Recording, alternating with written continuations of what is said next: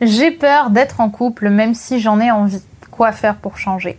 Bonjour mesdames, j'espère que vous allez bien, j'espère que vous êtes au top, j'espère que vous êtes en forme. Moi je suis ravie de vous retrouver dans cette vidéo dans laquelle on va parler justement de la peur d'être en couple, cette peur très taboue qui est d'être en couple. Et avant tout, si vous ne me connaissez pas encore, je suis Brenda Boukris, ton experte en amour et en relations hommes-femmes, spécifiquement pour vous mesdames, pour vous apprendre à devenir des femmes plus confiante, plus inspirante, plus séduisante et vous accompagner à trouver l'homme de vos rêves et surtout à le garder tout en vous épanouissant. Alors, si ce n'est pas déjà fait, je vous invite à vous abonner en cliquant sur le bouton rouge juste ici.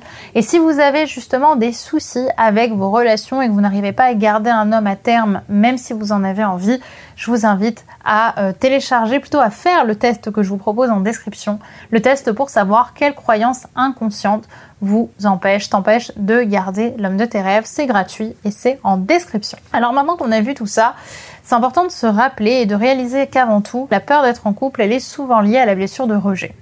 La blessure de rejet, c'est l'une des cinq grandes blessures de l'âme et c'est d'ailleurs la première des cinq blessures évoquées. C'est une blessure en réalité qui est très violente parce qu'on dit même que c'est souvent la plus douloureuse qui consiste en fait à croire que la seule façon d'être aimé, c'est d'être la plus invisible possible. Est-ce que ça déjà ça te parle? Plus tu seras invisible, plus tu pourrais être aimé.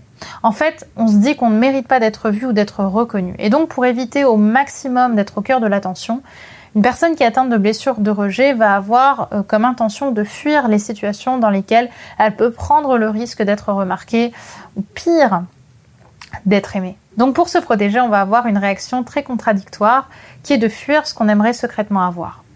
Comme ici à travers la relation de couple. On va fuir le couple qu'on a envie d'avoir. Alors qu'est-ce qu'on va faire? Eh bien, comme je viens de le dire, la première chose, ça va être de comprendre que derrière la blessure, il y a un message de protection. Et ce message de protection, il est envoyé par celui que j'appelle le messager de l'inconscient, notre cher ego. L'ego, pour expliquer rapidement, c'est la partie de nous qui vit dans la peur constante de mourir et qui nous fera toujours prendre les décisions les plus sécuritaires pour notre survie. C'est la seule chose qui compte. Donc, si pour votre ego, la meilleure manière de vous maintenir en vie, c'est d'être célibataire et seul, et donc de ne pas vivre de honte, c'est ce qu'il fera. On voit d'ailleurs souvent l'ego comme un ennemi, alors qu'en réalité, c'est simplement un enfant qui fait de son mieux pour avoir de l'attention et pour se sentir aimé. Mais si on ne le reconnaît pas et qu'on ne l'éduque pas, bah, il fera n'importe quoi car il ne connaît pas les enjeux qui te tiennent à cœur. D'où l'importance de discuter avec toi-même. Ce qu'il faudrait retenir surtout, c'est que l'ego, au même titre que toutes les autres parties de toi, t'aime et que ces comportements que tu juges saboteurs sont en réalité le meilleur moyen qu'il a trouvé pour te protéger. Alors la première étape pour te détacher de la croyance que l'ego a créée pour te protéger, c'est justement de venir reconnaître ton ego et surtout de lui apporter tout l'amour qu'il réclame probablement depuis des années. Cette partie de toi qui veut simplement être aimée, cette partie de toi qui a besoin d'être protégée, plus tu vas essayer de l'ignorer, plus elle tapera pour avoir un maximum ton attention. Ton ego et cette blessure, elle demande qu'une chose, c'est d'être aimé. Et donc tu as besoin d'aimer cette petite fille qui a été blessée par le passé pour qu'elle puisse justement se sentir reconnue dans ce qu'elle a vécu et pour pouvoir de ce fait se libérer de son mécanisme de défense par rapport à ce qui lui fait peur, ce mécanisme de défense qui est la fuite. Dites-moi si c'est assez clair ou si vous voulez que je vous fasse une vidéo peut-être encore plus approfondie sur le sujet parce que je sais que c'est quelque chose d'assez lourd. Alors, forcément au départ, je peux comprendre que cela puisse paraître difficile de dialoguer avec son ego. Je vais vous inviter à personnaliser votre ego. En fait, vous allez lui donner un prénom à votre ego. Comment s'appellerait votre ego? As-tu envie de lui donner une couleur à ton ego? Et en fait, plus vous allez le personnaliser, plus ce sera facile de communiquer avec lui. Parle-lui comme si c'était une personne à part entière, parce qu'elle a besoin de s'exprimer. J'ai personnellement appelé mon ego Luna, et j'utiliserai donc ce nom pour euh, les exemples qui suivent.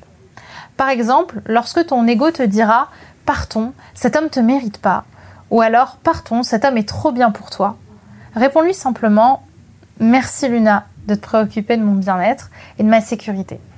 Tu sais, je t'aime sincèrement et je t'honore vraiment pour ça. Pas pour la croyance qu'il faut que je fuis l'amour pour être heureuse, mais plutôt pour ton intention profonde qui est de me protéger. Merci pour ça, je t'aime pour ça. Et je te promets que nous n'allons pas mourir si je continue à voir cet homme. J'ai toute la confiance nécessaire en moi pour vivre cette belle relation, même si je doute de moi, j'ai envie de le faire. Donc, merci pour ça. Merci pour toi. Merci de me protéger. Tu peux maintenant aller te reposer. Je vais gérer la situation. Et vous allez voir combien quand vous allez commencer à parler avec votre ego, et peut-être même à écrire vos émotions si ça vous libère, à quel point ça va être libérateur, c'est le cas de le dire pour vous. Vous verrez combien cet exercice peut être transformateur pour vos croyances. Je le répète souvent, hein, mais s'il vous plaît, gardez en tête que tout en vous veut votre bien et que le but de vos émotions, c'est pas d'être comprises, hein, c'est d'être reconnues. Elles ont besoin de se sentir aimées par votre conscient. Tout en vous veut votre bonheur et votre reconnaissance. Seulement, encore une fois, certaines parties de vous ne sont pas éduquées à vos ambitions. Alors, comme pour un enfant, mettez-vous à leur taille. Individualisez-les, responsabilisez-les et expliquez-leur la femme que vous voulez devenir. D'où l'importance du second point que je voulais évoquer avec vous aujourd'hui, qui est celui de la vision. La vision, c'est l'image mentale de la femme que vous voulez devenir dans un an, que vous voulez devenir dans cinq ans et même dans dix ans. Construire la vision de la femme que vous voulez devenir, ce sera aussi un bon facilitateur à la libération des croyances et au dialogue avec votre ego. Parce que justement, votre ego, lui, ne sait penser qu'au présent. Exactement comme le striatum, la partie de notre cerveau qui, justement, elle, est à la recherche de toujours plus de, survie. C'est cette partie-là qui pense au présent et qui est tout le temps dans le besoin de toujours faire plus, plus, plus sur l'instinct. Et la vision, elle va justement vous permettre d'intellectualiser vos pensées, entre guillemets hein, évidemment, en utilisant une autre partie de votre cerveau qui s'appelle le cortex préfrontal, qui lui sait créer des représentations imaginaires forcément de l'avenir. Alors, en imaginant justement la femme que vous voulez devenir, en créant cette vision de la femme que vous serez dans un an, cinq ans, dix ans, vous serez plus en capacité de pouvoir commencer à l'incarner tout en dialoguant avec amour avec toutes les parties de vous qui ont peur justement de ce changement.